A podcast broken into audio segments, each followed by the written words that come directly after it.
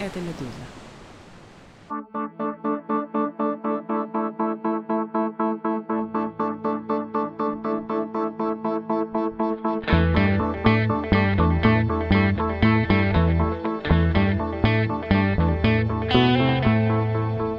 Здравствуйте, что случилось? Это подкаст о новостях, которые долго остаются важными, и вы его слушаете. Выходит он каждый день. Меня зовут Владислав Горин. Тема нынешнего эпизода — положение Украины, воюющей с Российской Федерацией. Внутри и внешнеполитические проблемы страны. Наконец, поговорим о сценариях развития событий, какими они могут быть. Точнее, какие сценарии в сколько-то обоснованно можно описывать. И чтобы совсем суммировать э, тему этого эпизода, кажется, можно свести к фразе «Вроде бы Украина и Запад устали от войны, значит ли это, что скоро стоит ждать перемирия, и получается, что оно тогда будет на плюс-минус путинских условиях?»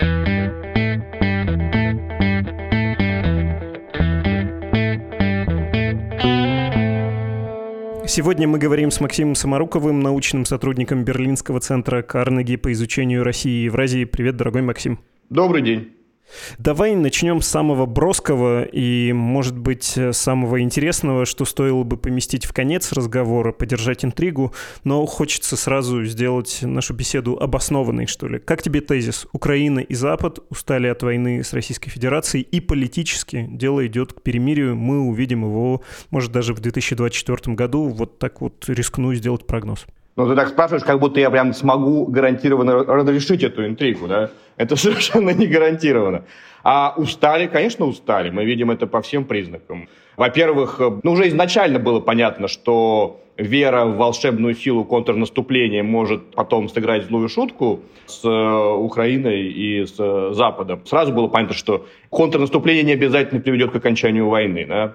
А когда у него оказались довольно скромные результаты, это стало еще более очевидно и психологически давит на тех, кто возлагал на него такие большие надежды.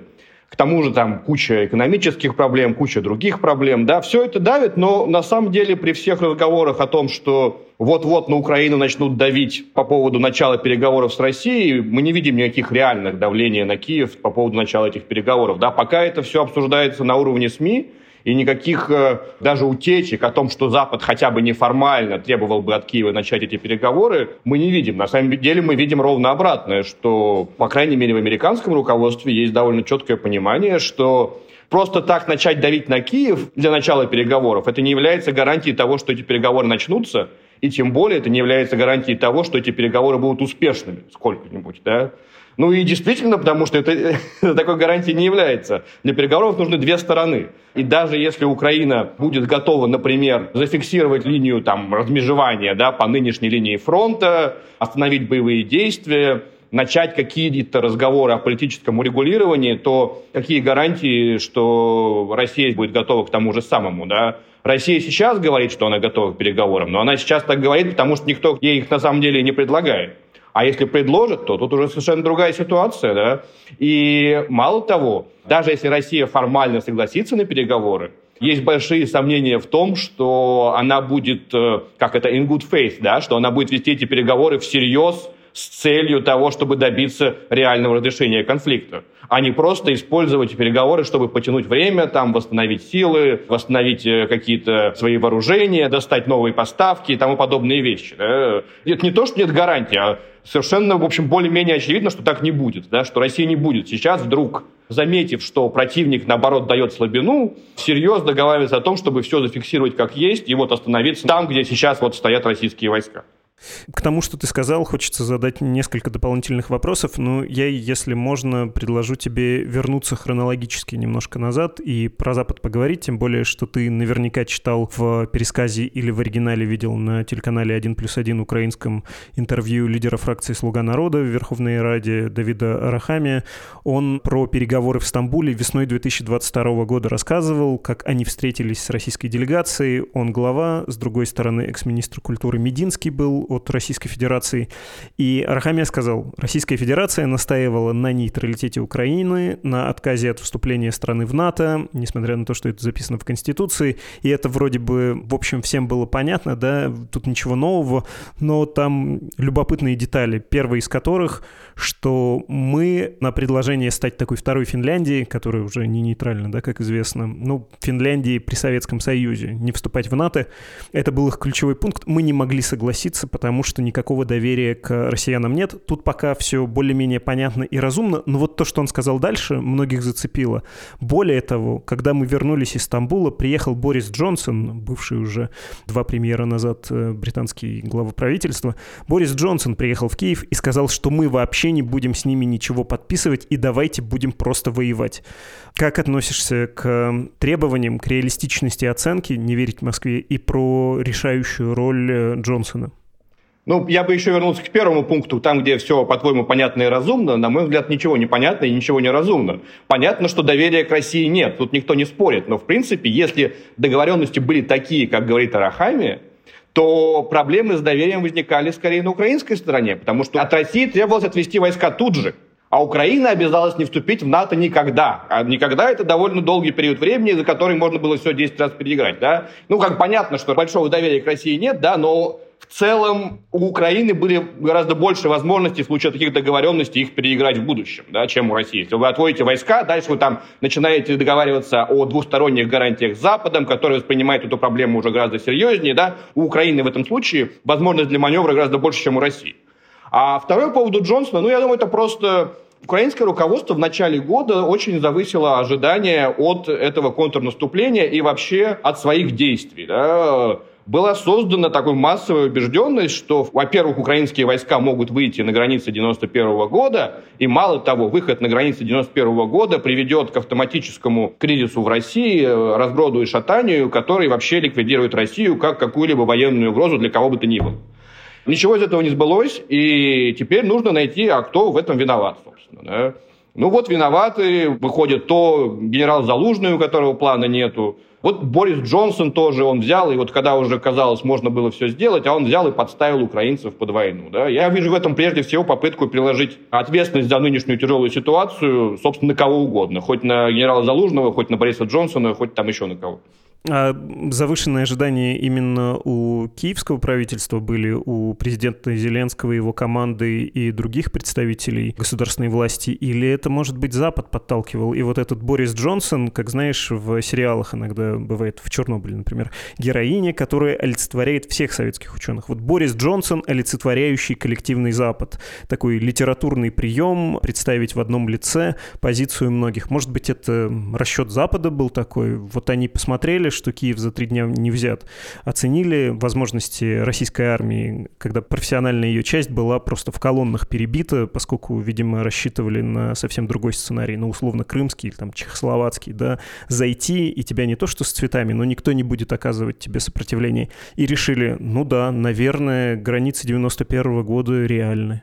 У меня нет особых сомнений в том, что в рядах западного руководства были люди, которые так думали, и которые были воодушевлены таким провалом первых э, там, недель российской кампании. Но все-таки главную ответственность несет тот, кто принимает решения. Да? И что бы там Борис Джонсон не советовал, и даже еще какие-то люди там из Госдепа, еще откуда-то, да, решения принимали не они, и вообще бы я не преувеличивал. Вот до этого вот мы видели, как э, президент Путин тряс этими соглашениями в Стамбуле. Сейчас вот Арахайми рассказывает, что тогда так было все замечательно. Мне кажется, что все это сильно преувеличено, и так бы легко все это не разрешилось. То, что там вот такое было простое и легкое решение, и если бы тогда подписали, то все бы сразу же наладилось, война остановилась навсегда, и вообще конфликт бы исчерпался и был полностью решен.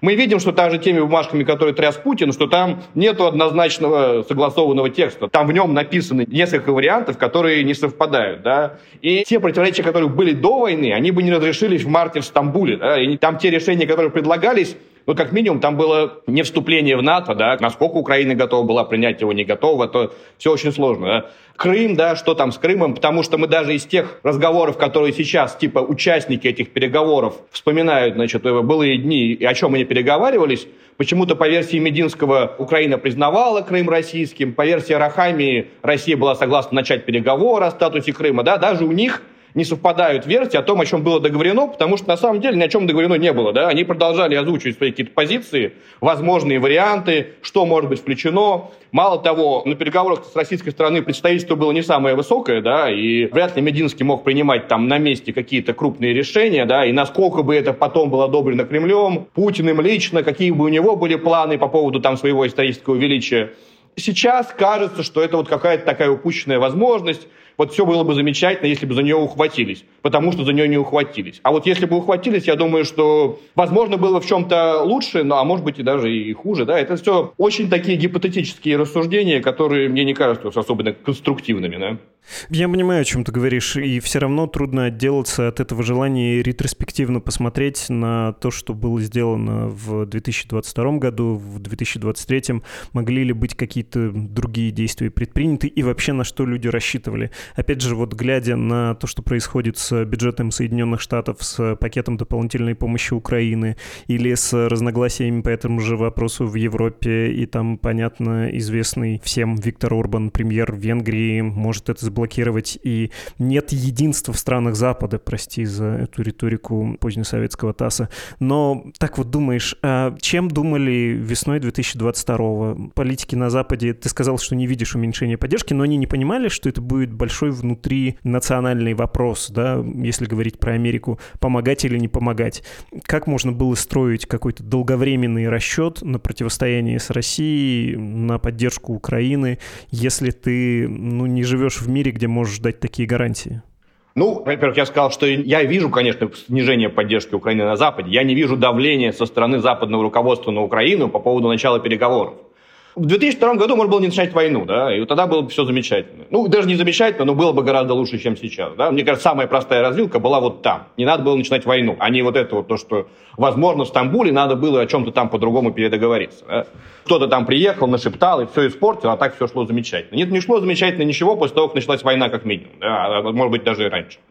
Тут, ну, решения принимались в постоянно меняющейся реальности, да, а сейчас из нынешней точки легко говорить, что вот, это сразу было понятно, что будет долгая война. Ну, в целом, кому-то было понятно, что будет долгая война, но было это не гарантировано. Ситуация менялась постоянно. Изначальный расчет изначальные такие представления американского руководства были, что российская армия довольно быстро завоюет Украину, и, в принципе, нужно готовиться к ослаблению России с помощью санкций, а не с помощью действий на поле боя. Да? Потом оказалось, что российская армия совсем не такая замечательная штука, как выглядела на картинках у путинских роликов, да, и что что-то она посыпалась, да, а может тогда можно и на поле боя ее победить. И принимались там решения, исходя из этого. Потом оказалось, что, оказывается, и оружия у нас не так много, и в Европе люди еле шевелятся, не способны не поставить нужное количество там снарядов, да, у них там все эти бюджеты, казалось, там миллиардные, многомиллиардные, а на деле выходит, что эти рублевые российские бюджеты способны произвести гораздо больше ракет, чем многомиллиардные европейские бюджеты в конвертируемой валюте, да. Все менялось постоянно, и все люди принимали решения в моменте, и потом Запад это такая штука, где ну вот у него есть такой недостаток. Он принимает решения долго, процедурно, с институтами. Каждый думает, как э, соблюсти все правила, чтобы не подставиться. Да? Нету единого центра, который вот тебе вот выдал директиву, как Владимир Владимирович на Совете Безопасности, и все построились и пошли выполнять. Ну так не работает. Он гораздо более инертен он гораздо более медлителен. Все по 10 раз обсуждается, и в таких вещах, как война, это, конечно, на пользу не идет. Ну и мало того, все-таки Украина хоть и важный западный союзник, но это все-таки просто западный союзник, да, и когда у Запада возникают проблемы, которые касаются его в не меньшей степени, по крайней мере, чем эта война, то неудивительно, что Запад на это тоже отвлекается. Опять же, пытаться искать виноватого, да, ну, мы знаем, кто главный виновник этой войны. И это не Запад, и не украинское руководство.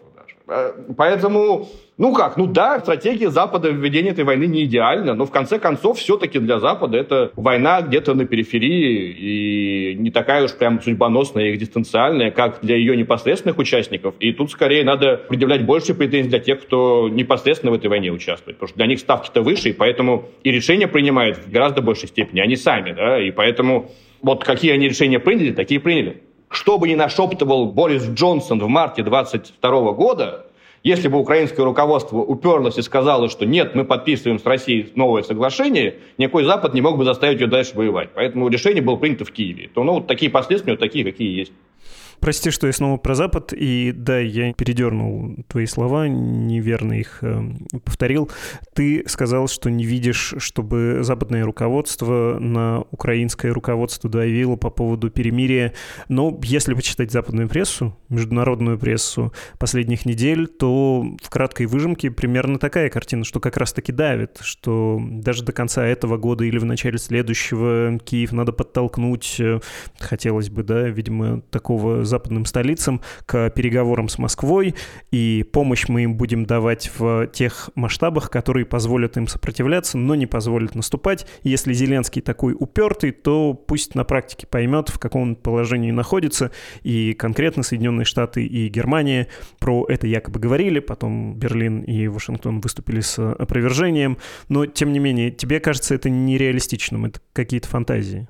Все это же упирается в конкретных людей. Кто конкретно когда давил. Да? Вот мы знаем, например, что после успеха украинского контрнаступления осенью 22 года со стороны США было предложение начать переговоры. И Украина сказала, что ничего начинать не будет, что вообще сейчас украинское общество не примет никаких переговоров, а нас устраивает только границы 91 года и тому подобные вещи. Вот тогда я знаю, что точно были разговоры такие с представителями американского руководства в Киеве. Киев отказался. Да? Сейчас, насколько им давить начинать переговоры, все, что я знаю, связано с тем, что наоборот в американском руководстве очень хорошо понимают, что никакие продуктивные переговоры с Россией сейчас невозможны. Да? И переговоры будут просто затягиванием времени. Поэтому нужно перестать перестраивается на ситуацию, общая стратегия выглядит не в том, чтобы начать переговоры с Россией, а в том, чтобы сделать Украину способной вести затяжную, долгую войну на истощение с Россией.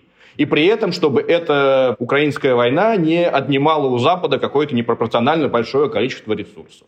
И все шаги Запада, которые мы видим, они направлены именно в этом направлении. С Украиной обсуждается, окей, а что еще вы можете сделать, если западная помощь сократится? Окей, а что еще вы можете сделать, если мы вам поставим меньше оружия, можете ли вы произвести сами? А если вы заключите там совместные соглашения вот с этими, с этими заводами, мы что-то у вас разместим, сможете ли вы производить такие-то вещи? А если вы введете такие-то, такие-то пошлиные налоги, насколько более устойчивым станет ваш бюджет? Вот это обсуждается. Это я вижу, что обсуждается с украинским руководством. А при начале переговоров я не вижу, чтобы оно обсуждалось. Это же все-таки Запад, да, и в этой общей махине каждый думает о себе и выступить с предложением, так, давайте договоримся с Россией, это для любого западного чиновника, это довольно малоприятная штука. И, возможно, есть какое-то общее негласное понимание, что, ну, давайте мы пока ведем эту долгую войну, а через какое-то время там Украина, возможно, сама осознает, что эта ситуация ее не устраивает, и что она готова уступить там Крым, Донбасс, там еще что-то, или наоборот, там еще чуть поменьше, или там Россия, там, ну, там посмотрим, да, возможно, кто-то решит, что эту войну пора заканчивать, и если этот формат заканчивания этой войны будет не так не особенно угрожающей для западных интересов, то мы ее тоже и закончим. Но того, чтобы вот сейчас, в течение там этого года или ближайших нескольких месяцев начинать переговоры с Россией о каком-то окончательном регулировании, ну, никакого такого плана нет, и никакого такого давления на Киев не оказывается прямо сейчас. Отлично. Давай поговорим еще про внутриукраинские дела, и потом про Путина надо обязательно поговорить, про его готовность к переговорам, о чем ты тоже сказал, и что требует разворачивания, расшифровывания. Что думаешь про внутриполитические, собственно, дискуссии в Украине? И, опять же, короткая саммари для тех, кто не читал прессу последних недель. Главком ВСУ Залужный дал интервью, написал свою статью о положении дел на фронте в «Экономисте». Этот же журнал нынче Иванович пишет о плохих отношениях между Залужным и президентом Зеленским. Депутат Верховной Рады Марьяна Безуглая из «Слуги народа» из э, президентской партии Залужного критикует. И есть общее такое ощущение, что в Украине произошло размораживание. Да? В период войны выглядела монолитная абсолютно внутренняя политика, но сейчас мы замечаем разных совершенно людей, которые в том числе могут выражать несогласие. Не очень хочу вспоминать опять тут Арестовича, он не кажется мне сколько-то серьезной фигурой, но тем не менее есть ощущение, что внутренние конфликты стали проявляться, а раз они проявляются и всплывают на поверхность, может это оно и не само, а тоже средство коммуникации внутри этой среды, если сигнал внутри не проходит, выплеснем да, это наружу и таким образом попробуем достучаться до человека, которому мы хотим этот сигнал послать. Что ты думаешь про то, что происходит внутри страны? Вот эту версию, что это Запад инспирирует э, конфликт между Зеленским и Залужным, пытаясь таким образом сделать Зеленского более покладистым, нет, я это не покупаю. Я думаю, что, во-первых, это началось не вчера и не позавчера, а разговоры о том, что Залужный является потенциальным конкурентом Зеленского, возникли, по-моему, почти сразу, как только исчезла прямая угроза Киеву и были отведены российские войска. И были скандалы с фондом Залужного. По-моему, он был летом 22 года, то есть это полтора года назад почти. Все это там копилось, но дальше пошли какие-то победы, пошли ожидания от контрнаступления, и как-то на победах соблюдать единство гораздо проще, чем на поражение. А вот когда контрнаступление результатов не принесло, то не то чтобы вдруг новое образовалось, да, а скорее выплыли старые те противоречия, которые раньше скрывались за успехами, да, они прикрывались ими, и казалось, что все замечательно, и ничего не происходит. А сейчас, когда побед нету, нужно найти виноватого, и, ну и, конечно же, будем искать виноватого. Мне не кажется, что этот конфликт пока уж так угрожает функциональности украинского государства, да, я не думаю, что Зеленский готов отправить Залужного в отставку, но то, что в его администрации переживают по поводу роста популярности генерала и по поводу того, что такая вот эта вот правая национал-патриотическая оппозиция может использовать генерала, чтобы как-то поквитаться с Зеленским, да, ну это явно есть, да, и то, что отдельные представители команды Зеленского выступают с такими довольно жесткими заявлениями по поводу Залужного, ну, они пытаются как бы снять табу, да, что Залужный не святой, что можно его критиковать, что не все так однозначно, да, вот что, может быть, там у него тоже есть какие-то провалы, и что-то к чему-то он не готов. Ну, такая возвращается в страну внутренняя политика, и так как э, внутренняя политика возвращается в совершенно другой реальности, да, военной, и какие-нибудь там люди типа Порошенко, Тимошенко уже не актуальны в этой реальности, да, и возникают какие-то новые фигуры, хотя со стороны Залужного мы не видим ни малейших шагов и проявления его политических амбиций, да, несмотря на все эти разговоры, которые уже активизировались последние там месяца два, да, он не делает никаких заявлений, никаких жестов не делает и вообще никак не дает о себе знать, как э, о человеке с э, политическими амбициями. Мы не можем сколько-нибудь достоверно сказать, что у него вообще есть и что ему вообще это нужно. Его в политическую фигуру превращают скорее национал-патриотическая оппозиция, да, вот старая порошенковская команда из Евросолидарности, и президент Зеленский, который паникует и пытается как-то популярность генерала немного снизить, чтобы, не дай бог, он сам не перестал быть э, самым популярным человеком в стране. Главный вывод, да, что ну, это пока ну, склоки. Мне не кажется, что сейчас этот конфликт может выйти на какой-то такой уровень масштаба, как они сейчас обсуждают там Майдан-3, да, и еще что-то. Я думаю, что пока все это легкое возвращение внутренней политики нормальное для украинской элиты, да, которое ничего совершенно не означает, что Украина готова потерять какую-то способность продолжать войну там, или погрузиться в какую-то внутреннюю смуту, да, или военный переворот там. Ну, нет, это все какие-то очень смелые предположения, которых пока оснований нет. Если бы я был конспирологом и считал, что план уже написан, я бы говорил, что это как будто бы дискуссия о будущем перемирии, которое будет по условиям совсем не триумфом с Крымом и возвращением к границам 91 года. И это уже обсуждение, кого назначим главным виноватым, кого запишем в учебники нашей, в наши учебники истории, как человека, который не смог. Тебе не кажется, что это сколько-то убедительно? Именно что считаешь это конспирологии? Мы видим, что в администрации Зеленского и он сам явно переживает по поводу того, как разворачивается ситуация. Мало того, мы видим, что они совершенно не знают, что делать дальше. Да? Они не очень понимают, как из этой ситуации выходить. Ну и вот они пытаются, по крайней мере, если уж там мы не понимаем, что нам делать дальше, но чтобы нашим бездействием не воспользовались какие-то другие люди. Да? Ну вот мне скорее это уж не прямо об учебниках истории, ну, может быть, тоже где-то там присутствует. Все, наверное, они думают об учебниках истории, кто занимает первые посты в государстве, да, но Пока, мне кажется, это какое-то сиюминутное выживание больше, чем размышление о долгой перспективе. Все управление Зеленского показывает, что это не тот человек, который думает на 10 лет вперед. Давай еще поговорим про Майдан-3, который ты упомянул. Это Владимир Зеленский сказал, что, дескать, Россия готовит такой план внутренней смуты, чтобы смести правительство и, соответственно, ослабить нас, воюющих, практически удар в спину. Как ты себе представляешь общественный запрос в Украине и возможность, теоретическую даже возможность э, такого Майдана или каких-то притурбаций внутри страны, изменения да, политического строя или правительства? Потому что как устраивались Майданы? Был совершенно очевидный в обоих случаях общественный запрос, общественное недовольство изрядной части общества, и была организующая, в том числе финансирующая сила. Это нормально, когда есть э, какая-то политическая общественная сила, которая протест организует, помогает ему, собственно, превратиться в политическую силу. В виде богатых э, людей, то, что принято называть на постсоветском пространстве олигархов.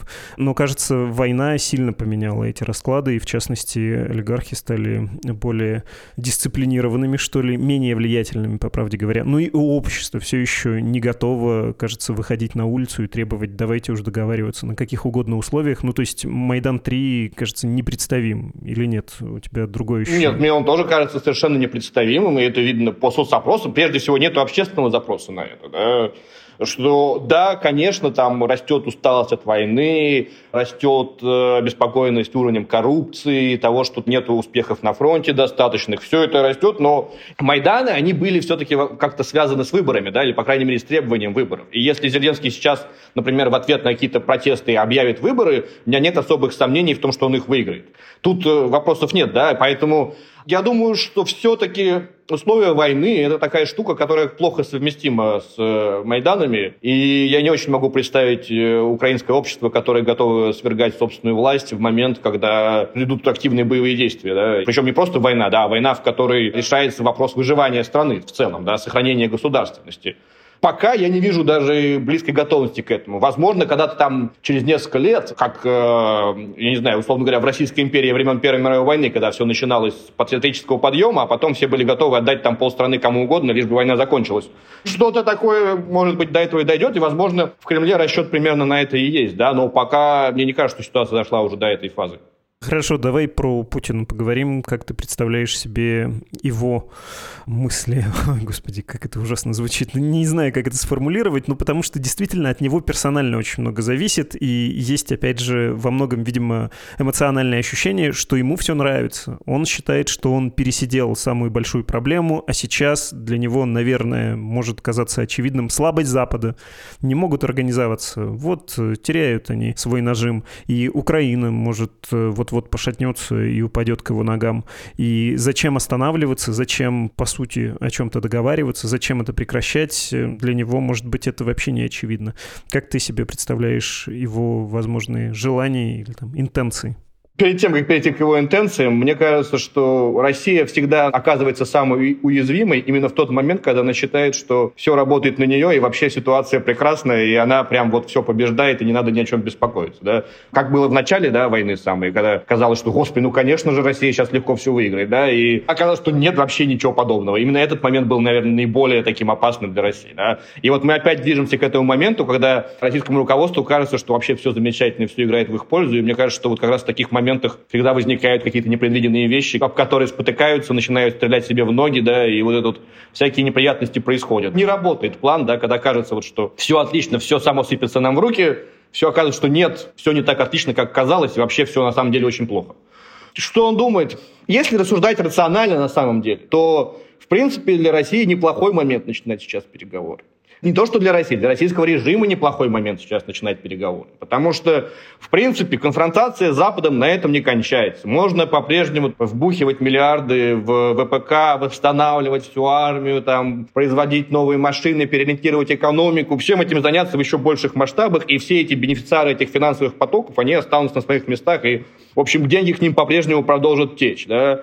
Можно представить это как в победу, да, что, в принципе, вот, есть, понятный там, сухопутный мост в Крым, там, мы что-то подтвердили, скорее всего, там Украина в НАТО не вступит, как бы ни пошли переговоры, там будут какие-то двусторонние гарантии для Украины, что, возможно, будет на деле более-менее похоже на НАТО, но формально же вступления нет, все отлично, мы добились этих целей. Ну, то есть можно представить, в принципе, что с одной стороны можно сохранить все преимущества войны, да, и в то же время представить, что война выиграна, да, что всех этих целей нашей спецоперации мы добились. Да. Вот Донбасс освобожден там более-менее, как-то теперь он присоединен, Крым, в общем, вообще уже теперь не обсуждается. Есть туда сухопутный мост, мы строим новые железные дороги, все как бы шикарно, да. И выиграть уже в 2024 году, вот не зря переизбирали там на 108 срок, вот, пожалуйста, вам достижение, попробуйте оспорьте, чего мы достигли. Но это рациональный подход, да? А что там с точки зрения исторического величия и где на самом деле должны быть границы, принципе, понятно, что если боевые действия остановятся, то Россия получит возможность перевооружиться, отдохнуть, восстановить армию.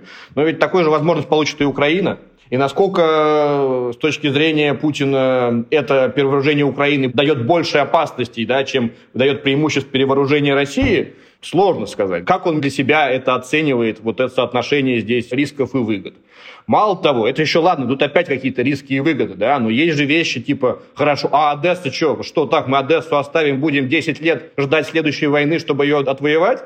Ну, я не знаю, вот сейчас вроде пошло, как-то вроде отступают. Не поймешь, вон там сейчас Авдеевку возьмем, а от Авдеевки-то уже рукой подать до Одессы. Или еще страшнее. А вот сейчас он нарисует в электронном голосовании какие-нибудь 95% при 90% явке. И он скажет, боже, оказывается-то как российский народ меня поддерживает за то, что я начал эту прекрасную войну. Как он благодарен мне за то, что я сделал Азовское море внутренним морем России. Люди-то ценят на самом деле, несмотря на всю эту ерунду. Ну, надо их еще чем-нибудь наградить. Мы не можем просто оставить эти ожидания русского народа невыполненными. Да? Мы должны как-то их довести до конца мы их разочаруем так страшно, если мы все-таки не сделаем и Черное море еще до внутренним морем России. Ну, по крайней мере, какую-нибудь Одессу мы точно должны российскому народу подарить за те лишения, которые он готов терпеть ради величия Родины. Да? Ну, как у него мозг начнет работать во всех этих случаях, да, очень сложно предсказать. И, ну да, тяжело такие системы анализировать, которые устроены на капризах одного человека. Опять же, если рационализировать, если подводить итог, э, сколько ты видишь сценариев, э, какое количество прогнозов ты рискнул бы сделать, при том, что часто я повторяю, и в том числе в разговоре с тобой, прогноз дело неблагодарное, но так сладко, так хочется и слушателю, и, если честно, мне самому хотя бы иллюзию какой-то перспективы, хотя бы представление самое общее, хотя бы очертания вот в этом тумане будущего разглядеть. Я больше одного не могу себе представить прогноза, ну вот сколько-то существенного. Мне кажется, кажется, просто это все сойдет на нет. Ну, то есть вот э, будет нахождение на позициях с э, обстрелами и с горячими фазами, с беспилотниками, с чем угодно, но взаимное наращивание возможностей, оно вот будет паритетным, и будет ощущение жизни вот такого Израиля рядом с Газой, или Газы рядом с Израилем, как хотите. Ну, я думаю, это все-таки не совсем Газа рядом с Израилем, потому что в Газе и Израиле совсем разные пропорции соотношения сил, да, здесь она не настолько разная. Я думаю, что война продолжится еще долго, и, возможно, с низкой интенсивностью, но никакого такого простого решения не найдется, и даже простого решения для прекращения огня в ближайшие там, годы, возможно, не будет найдено. Конечно, у обоих сторон уже гораздо меньше ресурсов, но если отказаться от каких-то массовых наступлений да, и прорывов куда-то там э, к Киеву или к границам 91 года, то в целом расход ресурсов будет ниже, и продолжать это все можно очень долго. Мало того, я думаю, что в какой-то момент все-таки прекращение огня наступит просто в связи с исчерпанием сил, Дальше пройдет какой-то период восстановления сил, когда каждая сторона будет стараться воспользоваться паузой для того, чтобы восстановить по максимуму то, что у нее есть. И дальше будет вторая война за то же самое. Или не будет войны, не решаться, подумают, что как раз есть паритет. Это уже сложно. Одни не решатся, а другие подумают, что вот сейчас такое время, когда если мы сейчас не решимся, то потом уже не будет никогда другой возможности, да, и надо это делать. Потому что этот конфликт останется в обеих странах главным конфликтом, который будет занимать все мышление политического класса о том, как с ним разобраться, да, и понятно, что разобраться с ним хочется так, чтобы военной силой все решить, ничем не жертвовать и все получить. И все будут настроены именно на это с обеих сторон. Поэтому, не знаю, удержится, не удержится, но это все такие такие уже спекуляции, да, в целом, в более обозримых перспективах я даже прекращения огня особо не вижу на возможности для этого. Более горячая Корея в среднесрочной перспективе, и пользуясь э, терминологией материала, который на «Не чужом тебе» Карнеги Политика был опубликован, это международный эксперт Владимир Фролов написал материал, у него мысль там была, а вот я, кстати, приведу заголовок, он называется «Игра в имитацию, что мешает Москве и Киеву начать переговоры». У него главная мысль про то, что обе стороны сейчас видят видит военные решения как основное и как, собственно, работающее, а формула мира никому не явлена. Никто не представляет, на каких условиях можно договориться, и ты, в общем, наверное, готов присоединиться к своему коллеге и сказать, что формула мира тут не написана. Да, да. Не знаю, мне кажется, что, к сожалению, ситуация развивается, ну, по крайней мере, да, я как российский гражданин все-таки думаю, какое будущее в этой ситуации у России. В данном случае она развивается по наихудшему сценарию, потому что и полная победа, и полное поражение дали бы возможность начать что-то делать. Выйти на следующий этап и что-то начать менять в этой ситуации. Да? Вот эта вот э, бесконечная война не дает возможность выйти на новый этап. Она консервирует эту ситуацию изоляции, загнивания этого внутреннего, перестройки все под войну, массового там зомбирования пропаганды на тему того, что там вот все это война, война, война, это самое главное. Вот это вот самый поганый вариант. Да? Вот если бы была или победа, или поражение, то все равно это бы открыло возможность для чего-то нового. Это не открывает никаких возможностей, это только продолжение старой и ухудшение старых проблем в еще большей степени. Мы говорили с Максимом Самаруковым, научным сотрудником Берлинского центра Карнеги по изучению России и стран Евразии.